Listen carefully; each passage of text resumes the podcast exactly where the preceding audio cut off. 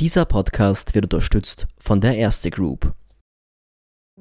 Ihr hört Edition Zukunft, den Standard-Podcast rund um das Leben und die Welt von morgen. Ich bin Philipp Bramer.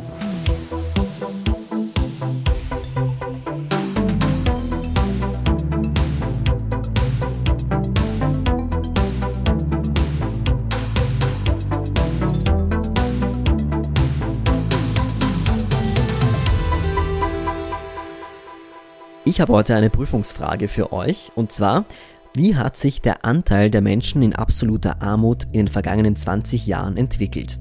Hat er sich mehr als halbiert? Ist der Anteil gleich geblieben oder hat er sich verdoppelt? Die korrekte Antwort ist die erste. Der Anteil der Weltbevölkerung in absoluter Armut hat sich mehr als halbiert. Viele Menschen sind also der Armut entkommen und leben heute in besseren Verhältnissen als noch vor 20 Jahren. Die meisten Menschen schätzen das aber falsch ein. Und auch bei vielen anderen Fragen geht die Mehrheit oft vom Schlechtesten aus. Und ja, manchmal fühlt es sich so an, als würde die Welt wirklich von einer Krise in die nächste schlittern. Aber vieles wird langfristig gesehen eigentlich besser. Aber warum kommt diese Information bei so vielen von uns nicht an? Und wie könnte es gelingen, dass genau das passiert und wir bessere Entscheidungen treffen können? Darüber hat Standard-Chefredakteur Martin Kotinek diese Woche beim Europäischen Forum Alpbach mit Anna Rosling und Willibald Czernko, Chef der Erste Group, diskutiert. Die Fragen, die ich euch am Anfang vorgelesen habe, die kommen nämlich von Anna Rosling. Sie hat 13 solche Fragen formuliert und Menschen in unterschiedlichen Staaten gestellt. Und die meisten Menschen sind bei diesen Wissensfragen falsch gelegen. Diese Erkenntnis hat Anna Rosling zusammen mit ihrem inzwischen leider verstorbenen Schwiegervater Hans Rosling in dem Buch Factfulness verarbeitet, das einige von euch vielleicht kennen. Inzwischen hat Anna Rosling und ihr Team von der Gapminder Foundation über 10.000 solcher Fragen gestellt. Und das Wissen fehlt nicht nur, wenn es um menschliche Entwicklung geht, sondern auch um andere Themen, zum Beispiel dem Klimawandel. Laut Anna Rosling liegen wir falsch, wenn wir mit unserem Bauch entscheiden. It's all a matter of understanding that when we go use our gut feeling to understand what happens around us in the world, we usually go wrong. And we do it all of us in a similar way. Das mag jetzt nicht weiter verwundern. Wenn man etwas nicht weiß, dann ratet man halt. Aber rein statistisch gesehen, wenn es nur drei Antwortmöglichkeiten gibt, dann hat man, wenn man jetzt nach Zufall entscheidet, eigentlich eine Chance von 33 Prozent, dass man richtig liegt. In den Versuchen von Rosling schneiden die Menschen allerdings schlechter ab als der Zufall. Das liegt laut Rosling daran, dass wir offenbar ein schlechtes Bild von der Welt haben. People are constantly underestimating the improvements that has actually happened worldwide. Später hat Rosling in unterschiedlichen Staaten 60.000 Menschen Fragen über andere Staaten gestellt. Also zum Beispiel, wie viel Prozent der Menschen in Äthiopien haben in den letzten Jahren Zugang zu Elektrizität erhalten? Oder wie stark ist die Wirtschaft in Peru gewachsen? Oder wie viele Menschen sind in Vietnam gegen Kinderlähmung geimpft? Und so weiter. Und da fällt auf, dass Menschen den Fortschritt im globalen Süden viel schlechter einschätzen als in den Industrieländern. So our major findings has been that people are very wrong about the world. They are systematically wrong. They have stereotypes about people in other places and they are overly negative about human development trends. Zu dem Unwissen und dem Pessimismus kommen also auch noch Vorurteile. Doch woher kommen diese eigentlich? Well, what we learn in school will get outdated. So we cannot trust that information. We need to keep updating. When we look out the window, we can't see the world because it's too narrow view, right? Like here, doesn't say much about the world around us. Then we watch the news. But there, we will only see the bad stuff happening, only the dramatic. Even if it's true, Es liegt also auch an den Medien. Anna Rosling zeigt ein Beispiel. Die Todesursache, über die in der New York Times am häufigsten berichtet wird, ist Terrorismus, mit mehr als einem Drittel aller berichteten Tode. Danach folgt Mord mit rund 20 Prozent. Die Wirklichkeit ist aber natürlich ganz anders. Nur etwa ein Prozent der Tode in den USA gehen auf Mord zurück und weniger als 0,01 Prozent der Todesfälle in der US-Bevölkerung entfallen auf terroristische Anschläge. Und auch sonst gibt es viele Entwicklungen, mit denen man zufrieden sein kann, sagt Anna Rosling. We should celebrate slavery is actually almost gone. Uh, fewer die from disasters. We don't have lead in gasoline almost anywhere. Fewer children are dying. Fewer people die in plane crashes. We have more movies to choose from. Pretty boring to go to the movies in 1906, at least the second movie. Uh, and then we have more kids getting vaccines. We have more music to choose from. And actually, a bigger portion of nature is being protected. Damit wir da rauskommen, sagt Rosling, müssen wir unser Denken besser kontrollieren. Unser Hirn merkt sich die falschen Dinge, weil wir einfach juicy Stories lieben, aber sie sind eben keine gute Repräsentation der Wirklichkeit. Und sie sagt, wir müssen die Hoffnung bewahren, denn ohne Hoffnung schaffen wir die großen Herausforderungen, die vor uns liegen, nicht. I think there's a risk that we otherwise end up at home, you know, binge watching Netflix, waiting for the world to sort of end. And that would be sad. Das klingt zugegebenermaßen alles sehr optimistisch.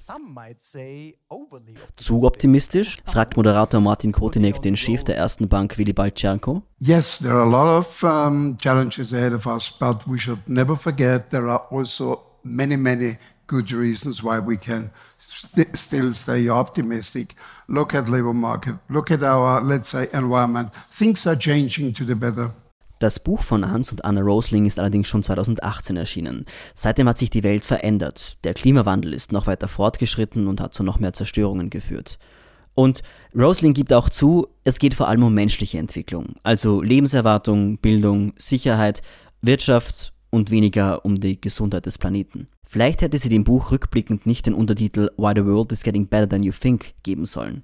Vor allem da Menschen die technischen Fortschritte im Bereich Klimaschutz über statt unterschätzen. Aber es gibt auch Kriege in Europa und nicht zuletzt haben wir eine weltweite Pandemie durchgemacht. Das hat etwas mit uns gemacht, sagt Czernko. The pandemic created something, at least to me, something new. Whenever someone suffers, there is the immediate reaction, the public has to help. And I think this is something that creates a problem long term because uh, this is not addressing immediately our own strengths, our own opportunities we have to take counteractive uh, measures. Django nennt als Beispiele. Aktuell wird ja politisch darüber diskutiert, was man gegen die hohen Zinsen und die steigenden Kreditraten für Wohnungen und Häuser machen soll. Und zuvor gab es die gleiche Diskussion mit steigenden Energiepreisen. Und weil auch Lebensmittel teurer werden, fordern manche auch dort einzugreifen. Das ist alles nicht zielführend, sagt Czernko. What we need is to believe in ourselves, in our strengths, and on the other hand, to truly uh, re rely on our framework, on regulations we have given ourselves. And I think, I think in these times, there is no place uh, for any populistic approach because talking about, let's say, uh, the market is not functioning as expected, we have to intervene immediately. What we have to learn from the past is whenever someone uh, intends to intervene or is doing that, he creates long-term structural problem. Why should we go for that? We're talking about the future of our kids and grandkids, and I'm not the one who is supporting this. Aber wie gestaltet man staatliche Eingriffe so, dass die Wirtschaft am meisten profitiert? Es kommt oft nicht auf die Größe von Fördertöpfen an, sagt Czernko, sondern wie leicht das Geld verfügbar ist. In den USA funktioniert das laut ihm viel besser als in Europa, was einer der Gründe ist, warum sich die Wirtschaft in den USA in den vergangenen 30 Jahren besser entwickelt hat als bei uns. Unternehmen, sagt der erste Bankchef, können hier nicht so gut wachsen wie in Amerika. Dabei gäbe es gute Voraussetzungen in Europa, sagt Czernko. There is a capital market that is uh, very supportive in pushing new business ideas. Uh, there are no borders whenever you want to spread your business idea. So um, we would have all the prerequisites uh, in Europe, but there is still the tendency for gold plating. Each and every country wants to go for their own. There must be something left over, otherwise, we are not happy. So if Europe would follow up on this single market concept. Und dazu kommt natürlich auch noch der Aufstieg Asiens, auf den irgendwann auch der Aufstieg Afrikas folgen wird. Anna Rosling warnt davor, dass wir uns nicht auf unserem Erfolg ausruhen sollten. Wir müssen Kooperationen mit den Aufsteigern eingehen und demütig sein, sagt sie. Denn The only thing I can think of is to be humble.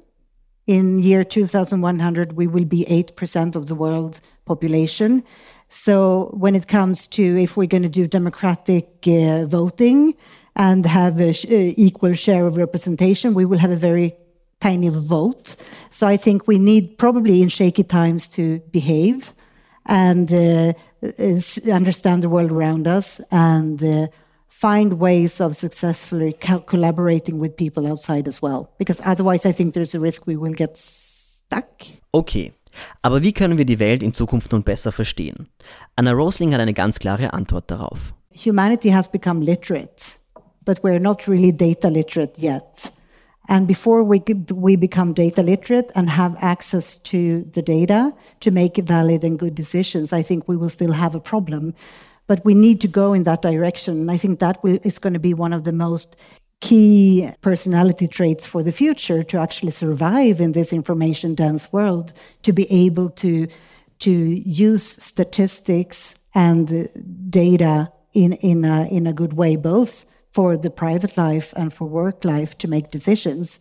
Gelingen soll das, indem bereits Kinder auf den Schulen lernen, wie man mit Daten richtig umgeht. Dass diese Datenkenntnisse immer wichtiger werden, weiß auch Cernko aus seiner Erfahrung als Banker. We should not underestimate uh, the demand that is coming from the labor market because mm. when I look at, uh, let's say, uh, our young employees, yeah. we are searching for those uh, who are familiar with data Mm. We're looking for data scientists, and the more there is an offer in the market, the more people get interested yeah. in data. And uh, I would say this is uh, what what it's all about. Ja. Aber junge Menschen haben diese Kenntnisse oft schon, weil sie mit Computern und mit der Informationsflut aufgewachsen sind. Anna Rosling fordert daher, dass man Unternehmen mehr auf die junge Generation hören muss. Und das geht vor allem durch flache Hierarchien. I think we need to make sure that within the workplace we're actually listening to the young because in many ways they will be the most skilled at actually, I think, dealing with data at an everyday uh, level. So I think that is an important thing for the future as well. That if we keep having very strict hierarchical work uh, environments, I think we will miss a lot of important uh, collaborations and knowledge. Uh, because as we saw with the with the test, uh, many people are actually wrong in the same way. But when we keep a hierarchy that is very strict, then we cannot really uh, learn from each other, and we we can't point out that our maybe our boss might be wrong in something. So we I think we need to open up the work environment so we can have a a friendlier way of collaborating. And I think that can actually help to uh, scrutinize the decisions and stop going just by gut feeling. Und zum Abschluss fragt Moderator Martin Kotinek die beiden noch, wie wir zu einer positiven Entwicklung Europas beitragen können. Rosling pocht erneut darauf, dass wir Entscheidungen basierend auf Daten und nicht auf Bauchgefühl treffen sollten. Und sie wünscht sich Arbeitsplätze, wo man nicht dafür bestraft wird, Kolleginnen und Kollegen darauf hinzuweisen. And I think for the future of Europe or basically the future in general, I think it's extremely important that we try to overcome the the the sort of misunderstandings that we seem to have in our minds because otherwise there's a risk that we will yeah make stupid decisions and that i don't think we can afford Willibald Czernko von der Ersten Bank sagt, dass es manchmal nicht einfach ist, in Herausforderungen Positives zu sehen, aber als Unternehmer und CEO sieht er es als seine Pflicht, positiv in die Zukunft zu blicken. Aber als Unternehmer und CEO sieht er es als seine Pflicht, positiv in die Zukunft zu blicken. Glass is definitely more than half full. And I think this is our duty as CEOs, as, as, as managers, to contribute to this sentiment. Das war Edition Zukunft für diese Woche. Ich danke euch fürs Zuhören. Und wenn euch der Podcast gefallen hat, dann schreibt uns doch eine Bewertung auf iTunes, Spotify oder anderen Podcast-Plattformen oder helft uns mit einem Abo oder indem ihr Standard-Supporter werdet. Die nächste Folge Edition Zukunft Klimafragen erscheint dann in einer Woche. Bis dahin macht's gut.